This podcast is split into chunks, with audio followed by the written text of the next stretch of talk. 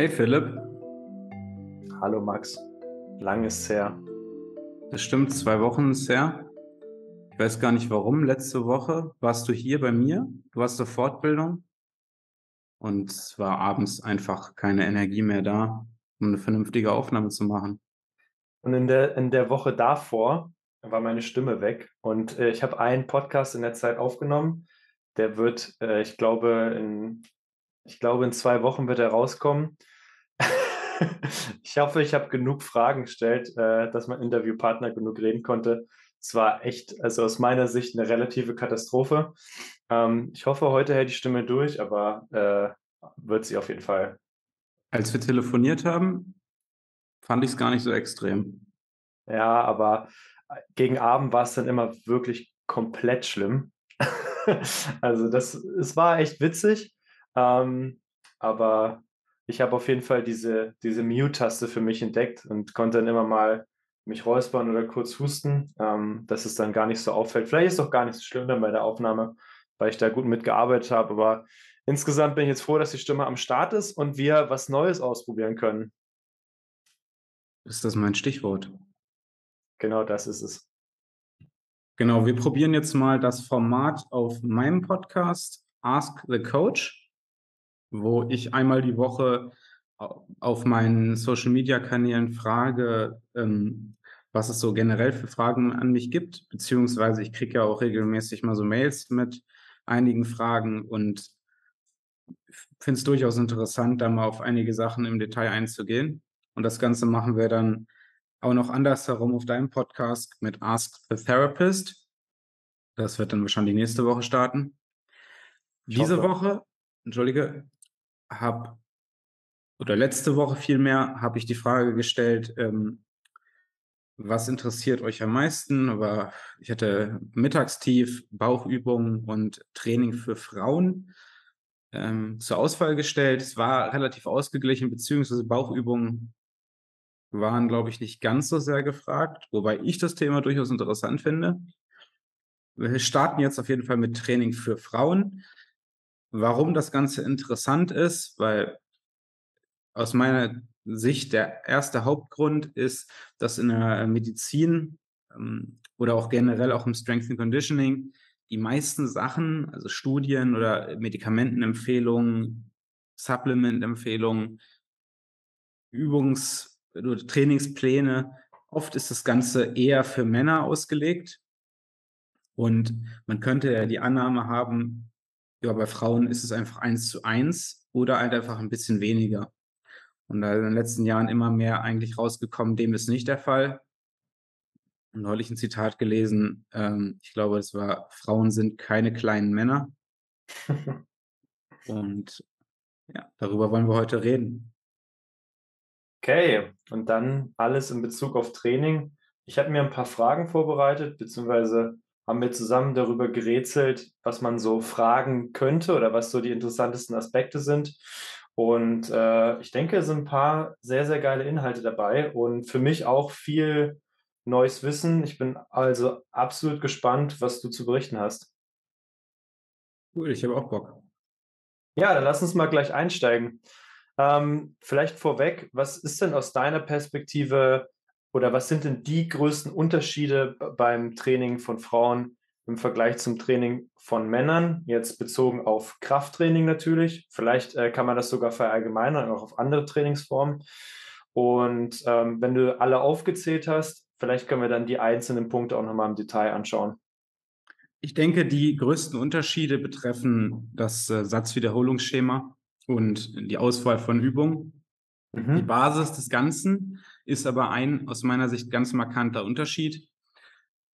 Und ich sage es jetzt einfach mal so, Männer sind stärker als Frauen. Ja, habe ich jetzt gesagt, ist natürlich im Einzelfall total, äh, können im Einzelfall total unterschiedlich sein. Ich kenne auch sehr starke Frauen, wo sich der ein oder andere Mann schämend in die Ecke stellt. Aber grundsätzlich ist auch der Grund, warum wir nicht gegeneinander antreten in Sportarten ist, Männer sind stärker. Warum ist das so? Das liegt daran, dass Männer durchschnittlich mehr schnell zuckende Muskelfasern haben oder im Englischen Fast-Twitch-Muskelfasern als ähm, Slow-Twitch-Muskelfasern. Und bei Frauen ist sozusagen das Verhältnis ein bisschen ausgeglichener, beziehungsweise ausgeglichener ist vielleicht das falsche Wort, sondern die haben tendenziell eher mehr Slow-Twitch-Muskelfasern. Mhm.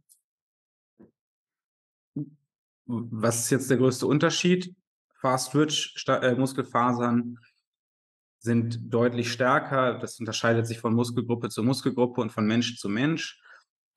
Sie brauchen deutlich mehr Nervensystemaktivität. Wir haben da teilweise Unterschiede, zum Beispiel beim Hamstring. Hm, gerade gelesen, Hamstring, äh, die Fast-Twitch-Muskelfasern sind teilweise 50 Prozent stärker als die Slow-Twitch-Muskelfasern. Was natürlich nicht äh, unerheblich ist, gerade wenn du jetzt überlegst, dass ein Mann dadurch, äh, davon deutlich mehr haben kann als beispielsweise die Frau. Nun ist es so, dass das Besondere an diesen Fast-Twitch-Muskelfasern ist, dass sie sozusagen mehr Nervensystem benötigen. Das heißt, äh, grundsätzlich, das Nervensystem ermüdet schneller. Das heißt, die können nicht auf so viele Wiederholungen trainiert werden. Und zum anderen ähm, ist es so, dass die sozusagen ähm, deutlich stärker sind, wie schon gesagt. Also sie ermüden schneller, sind aber deutlich stärker. Würde es dann nicht eigentlich bedeuten, dass Frauen in Ausdauersportarten besser sein müssten als Männer oder ist es eine Fehlannahme? Ich denke, dass es grundsätzlich Sinn macht, weil die ähm, Slow Twitch ausdauernder sind. Äh, grundsätzlich ist es natürlich so, dass ähm, auch ein Mann, ja, also wenn du es jetzt direkt vergleichst, würde man jetzt erstmal davon ausgehen, dass Frauen eher zu Ausdauersportarten dafür sozusagen ähm, besser dafür geeignet sind. Ja. Nicht, nichtsdestotrotz ist es natürlich so, dass äh, beide in beiden Sportarten ähm, gut sein können, weil wir ja nicht gegeneinander antreten. Also in dem Moment, wo du Frauen mit Männern vergleichst, dann wäre das sozusagen eine plausible Annahme, aber da sowieso Frauen nur gegen Frauen antreten und Männer nur gegen Männer, können auch beide alles machen. Ne? Okay, ja. Und wenn wir dann diesen Unterschied haben in den Fast- und Slow-Twitch-Fasern, wie würde das dann das Training verändern? Beziehungsweise äh, gibt es da so Ratios, dass man sagt, okay, Fast-Twitch-Phase muss man mehr so trainieren oder mehr so. Du hast ja eben schon über das Nervensystem gesprochen, ähm, dass Fast-Twitch-Phase mehr Nervensystem brauchen ähm, und das haben ja Männer mehr. Was würde das dann fürs Training allgemein bedeuten? Grundsätzlich zwei Sachen. Das erste ist, Fast-Twitch-Muskelfasern haben auch mehr, also die haben sozusagen das Potenzial für Maximalkraft. Eine Frau kann nicht ganz so viel Maximalkraft bekommen wie ein Mann. Also du wirst selten eine Frau finden, die plus 60 Kilo Klimmzug kann. Also jetzt mal als sehr fast-twitch-dominante äh, Übung. Mhm. Eine Wiederholung Klimmzug. Äh, dennoch braucht die Frau auch Maximalkraft. Das heißt, gerade am Anfang in der Zusammenarbeit mit, einem, mit einer Trainierenden macht man trotzdem auch Maximalkrafttraining neben struktureller Balance als Punkt Nummer eins. Aber darüber hinaus ist es sozusagen so, du kannst einen Mann zwei Jahre lang auf Maximalkraft trainieren und da wird was passieren. Äh, bei der Frau ist es dann deutlich, geht es deutlich schneller über in sozusagen auch mehr Volumen, äh, weniger Gewicht, äh, also wo dann sozusagen mehr die Wiederholungen des Stressors sind. Und ähm, das liegt ähm, daran, dass wenn du jetzt mehr Fast-Twitch-Muskelfasern hast, du grundsätzlich sozusagen auch ähm, schneller ermüdest und auch nicht so gut auf Volumen reagierst. Also wenn du jetzt wirklich sagen willst, Männer und Frauen, Männer vertragen Volumen schlechter, Frauen vertragen Volumen besser. Das hat dann sozusagen die Folge, dass ich bei einer Frau ähm, mehr Wiederholungen insgesamt pro Muskelgruppe machen kann. Zudem kann ich auch insgesamt mehr Übungen machen und äh, brauche auch, und das ist, äh, glaube ich, unterschätzter Faktor, deutlich weniger Satzpause. Gerade wenn die, das Nervensystem braucht halt diese langen Pausenzeiten. Wenn du jetzt aber sozusagen im Wiederholungsbereich zwischen 6 und 15 Wiederholungen primär trainierst, dann hast du relativ wenig Ermüdung fürs Nervensystem und kannst deswegen auch kürzere Pausenzeiten machen, wo dann auch wiederum der Stoffwechselreiz etwas größer ist. Das heißt, du hast einen Vorteil, du hast etwas mehr sozusagen ähm, puncto äh, Body Composition, Fettverbrennung. Mhm. Das hört sich nicht schlecht an, ähm, das Training dann so anzupassen. Aber die erste Frage, die ich mir gestellt habe, ist, wenn, wenn Frauen eben weniger Fast-Twitch-Fasern haben, ähm, kann man das dann irgendwie trainieren, dass sie, dass sie mehr Fast-Twitch-Fasern kriegen oder die mehr belastet werden? Wäre das nicht eigentlich die, die sinnvolle Ratio, dass man sagt, oh, davon ist wenig da, davon brauchen wir erstmal als Grundlage mehr? Oder funktioniert das nicht? Ist, glaube ich, absolut richtig gedacht. Ich hatte ja eben schon einmal gesagt, gerade am Anfang äh, spielt das eine Rolle. Ähm, du willst tendenziell schon die Maximalkraft erhöhen, weil auch bei der Frau lassen sich dann Kraftqualitäten wie beispielsweise funktionelle Hypertrophie, Hypertrophie, Kraft, Ausdauer, Work Capacity primär aus Maximalkraft aufbauen. Und äh, du kannst auch ähm, da das Verhältnis zwischen Fast Twitch und Slow Twitch über die Zeit verändern. Es ist sozusagen nur das Progressionspotenzial insgesamt etwas niedriger als beispielsweise jetzt beim Mann, ähm, wo wir da sozusagen in den meisten Übungen deutlich, äh, deutlich länger Progressionen auch im niedrigeren Wiederholungsbereich, ein bis fünf, sechs Wiederholungen ähm, erzielen können während wir sozusagen bei der Frau ähm, da früher wechseln auf ähm, höhere Wiederholungen. Was ja jetzt hoffentlich viele nicht falsch verstehen, ist, äh, dass es immer noch um Krafttraining geht. Also die Aussage ist nicht, Frauen sollten auf den Stepper gehen und äh, Männer sollen an die Langhantel, sondern es geht in jedem Fall um Langhanteltraining. Es geht in jedem Fall ja beispielsweise um Kniebeuge, wenn wir es jetzt mal nehmen. Und das Einzige, was sich unterscheidet, ist Satzverhältnis, Satzpause und Wiederholungsanzahl, richtig? Ja, absolut. Also, um ein Beispiel zu nennen, für ein Satzwiederholungsschema, was man auch bei einem Mann machen kann, aber was du deutlich häufiger bei einer Frau finden wirst, zumindest in meinem Coaching, ist so Sachen wie 10 mal 10 bei der Kniebeuge, was 100 Gesamtwiederholungen sind, gegenüber, ich wenn, ich nehme jetzt mal was, was ich sozusagen insgesamt als vier Wiederholungen finde, gegenüber einem 77533, wo du sozusagen ähm, 30 ähm, Gesamtwiederholungen hast. Was ich dann wiederum für einen Mann wiederum relativ viel finde. Beides ist für beide möglich, aber sozusagen beim Mann ähm, finde ich halt eher so Satzwiederholungen wie 77533, 6 mal 2 bis 4 5, 5, 3, 3, 1. Also es ist eher so dieser Wiederholungsbereich 1 bis 6 und 6 ist dann viel. Und bei der Frau ist es halt eher sowas wie 4 bis 10 und 4 mhm. ist dann wenig. Ja. Kommt natürlich auch immer ganz drauf an. Also wir reden natürlich jetzt vom klassischen, ich will einfach besser aussehen, ein bisschen was mich besser fühlen.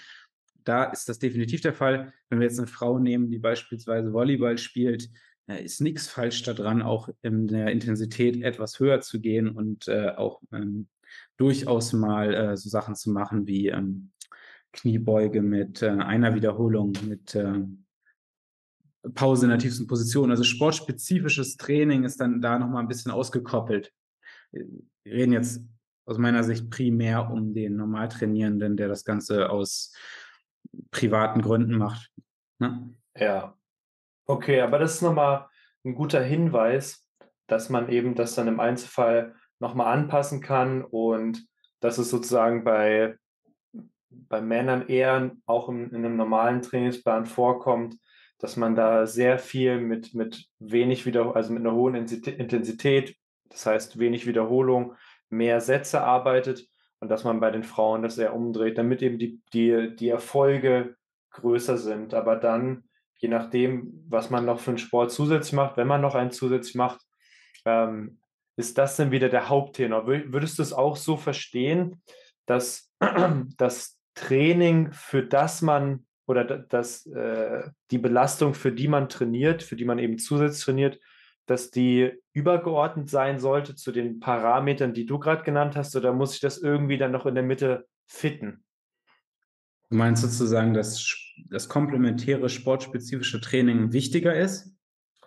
Ja, wie würdest du das ansiedeln? Ist das, würdest du das als wichtiger ansiedeln, als wir switchen jetzt das Training der Frau eher auf die, auf, auf die, auf das Volumen und mhm. die Intensität, dass, es, dass man da schnelleren Progress macht? Ja, ein guter Punkt. Also ich denke, das hätte man am Anfang auch sagen müssen, die, die, die wichtigste Variable hier ist ja immer das Ziel, mhm, wofür okay. man jetzt trainiert. Also ein gutes Beispiel, Volleyball.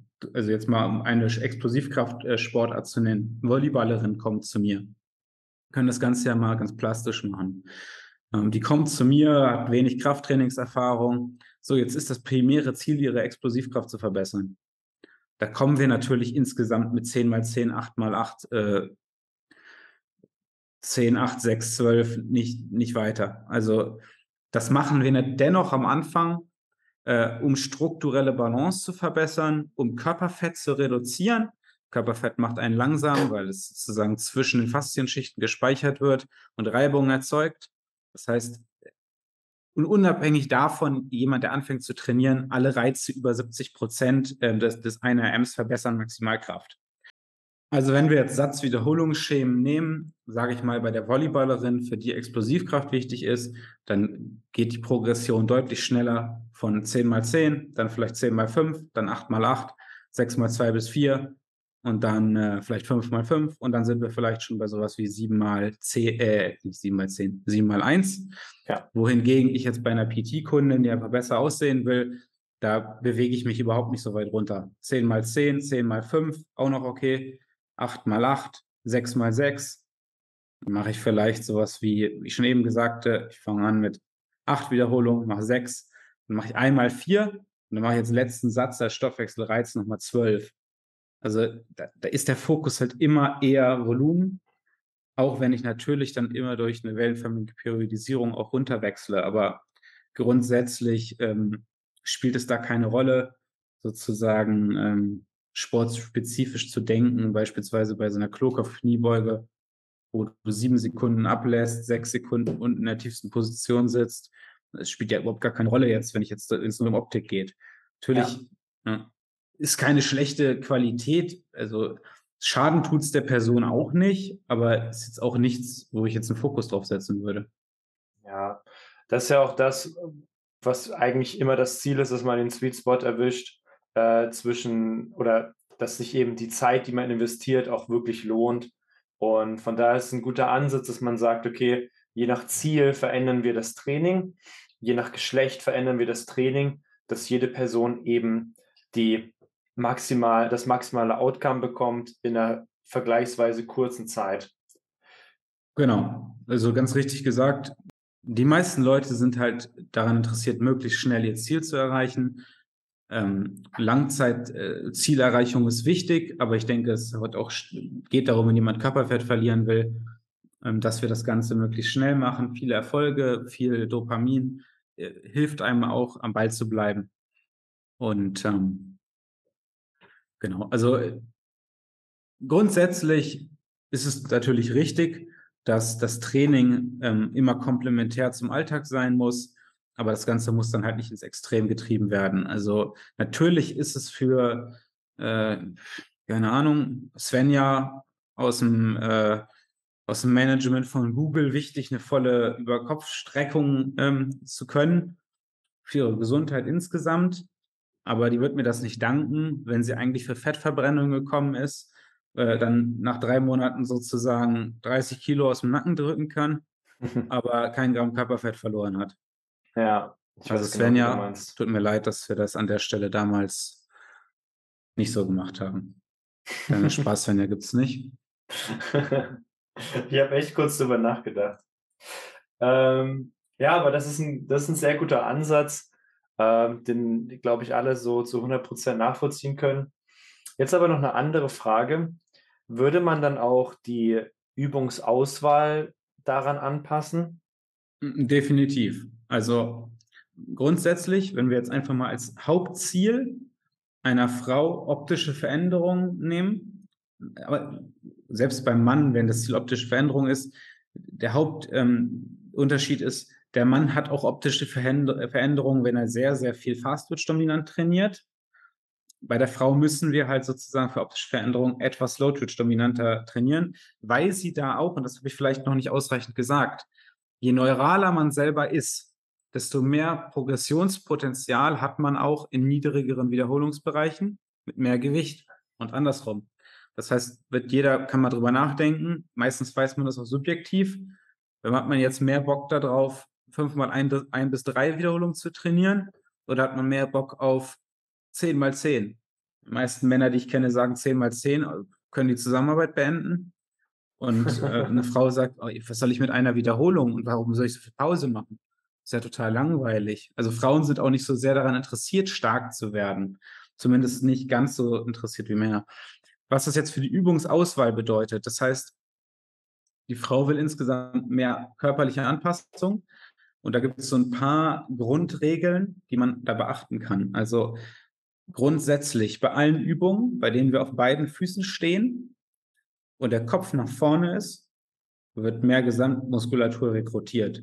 Das heißt, Ganzkörperübungen, Grundübungen, sowas wie Kniebeuge, Kreuzheben, rumänisches Kreuzheben, über Kopfdrücken im Stehen. Also, äh, was haben wir da noch alles?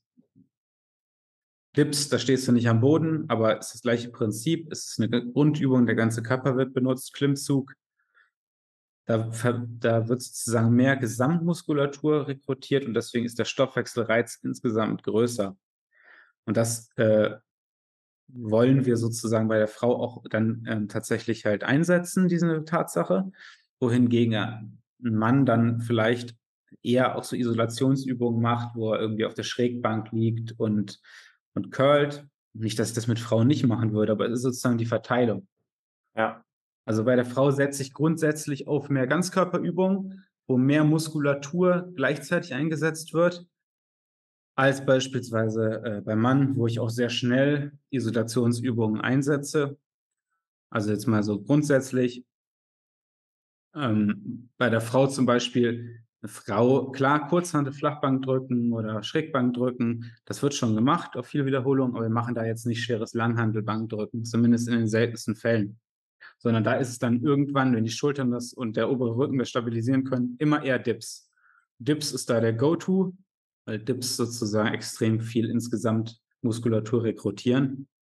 Und da würde ich halt auch immer eher auf Sachen äh, wie Dinge im Stehen, Köln im Stehen statt im Sitzen, über Kopfdrücken im Stehen statt im Sitzen, ähm, Rudern mit Seil zum Hals anstelle irgendwelche besonderen Isolationsübungen, ähm, die wir natürlich insgesamt auch brauchen.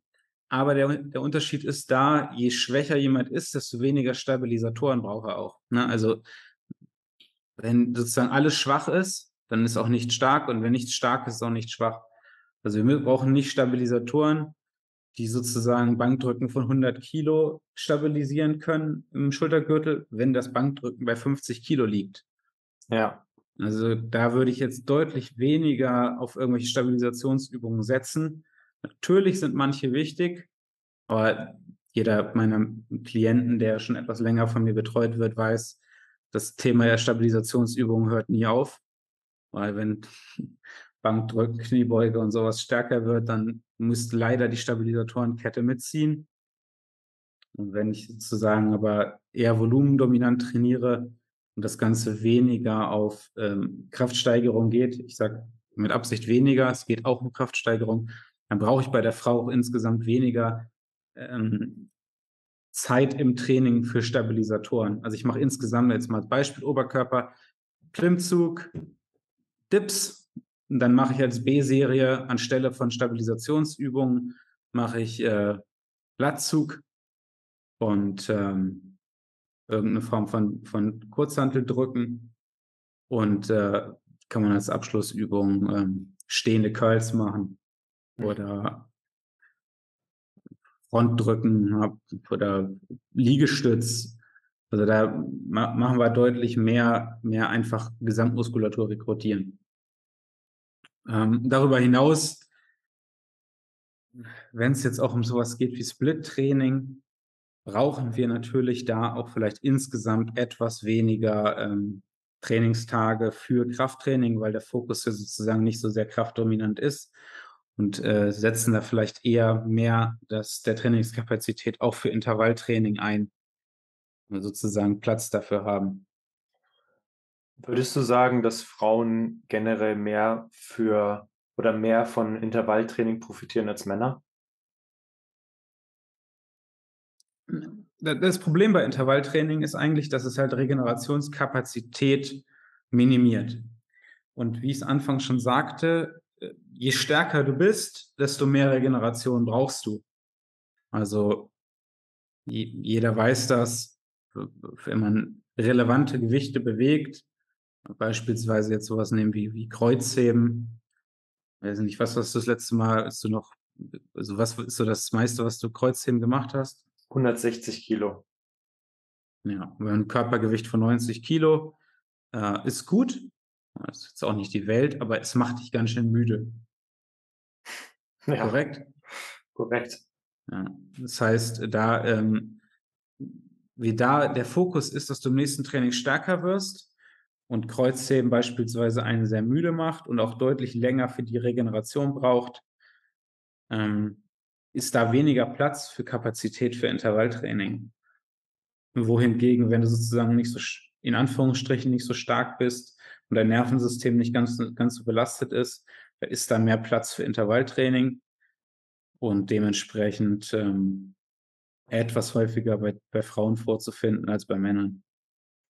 Weil es einfach da besser reinpasst, nicht weil sie mehr davon profitieren, sondern weil der, der Platz dafür einfach dann da ist weil sie eben von noch mehr Training im Gym, äh, nicht im Gym, ähm, noch von, von noch mehr Training, von noch mehr Krafttraining als solches eben nicht so doll profitieren würden. Richtig? Zum einen würden sie davon vielleicht nicht so doll äh, profitieren, aber selbst wenn sie genauso viel trainieren gehen auf Krafttraining wie ein Mann, könnten sie das zusätzliche Intervalltraining besser ähm, tolerieren. Ach so, ja. Okay, das ist auch nochmal ein guter Vielleicht jetzt weniger unbedingt Sprints, aber bisschen weniger intensive Form von Intervalltraining. Also, ähm, ja, es ist halt immer die Frage, was ist das Hauptziel? Und wir wollen ja nichts auf Kosten des Hauptziels sozusagen äh, manipulieren. Ja. Ja, und äh, äh, Spaßfaktor ist natürlich auch relevant. Ne? Also wenn jetzt jemand gar keine, wenn es nur um Optik geht und Krafttraining zweimal die Woche schon, sage ich mal, ein Commitment sind, dann ist es deutlich leichter, noch zweimal die Woche Intervalltraining für 20 bis 40 Minuten zu machen, als noch zwei weitere Tage progressiv ähm, Krafttraining zu machen. Ja. Wohingegen der Mann oft sagt, boah, noch ein Tag Krafttraining? Geil. Boah, ich soll schon wieder laufen gehen? Fuck.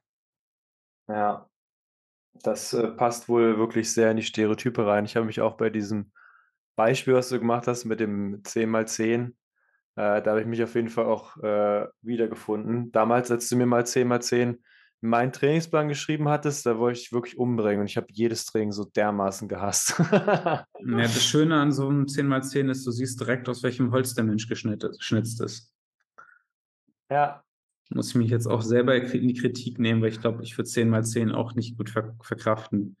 Also 10x10 äh, für Beine, ne? also 10x10 für Oberkörper, es funktioniert nicht wirklich.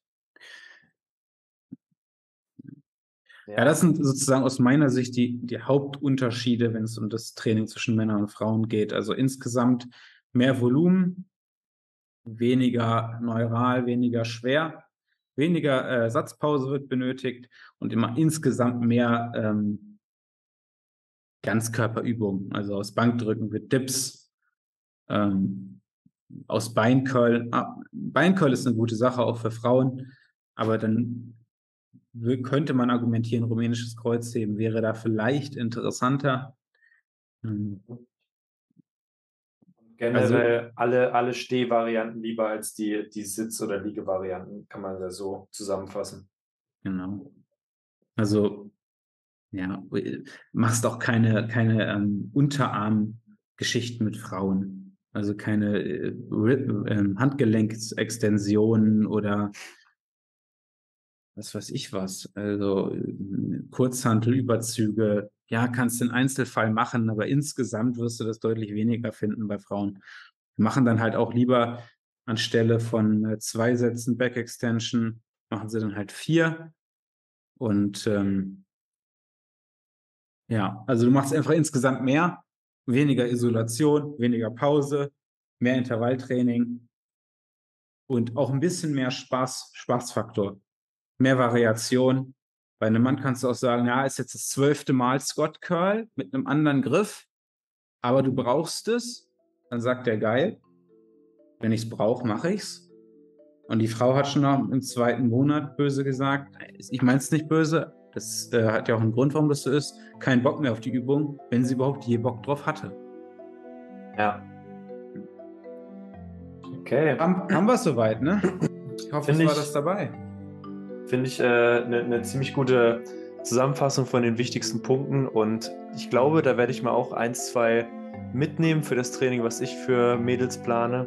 Und äh, von daher sage ich einmal Dankeschön an dieser Stelle Ich danke dir. und dann sehen wir uns eventuell nächste Woche zu Frag den Therapeuten. Ja. Den frage ich aber mal garantiert. Also, bis bald, hau rein. Tschüss.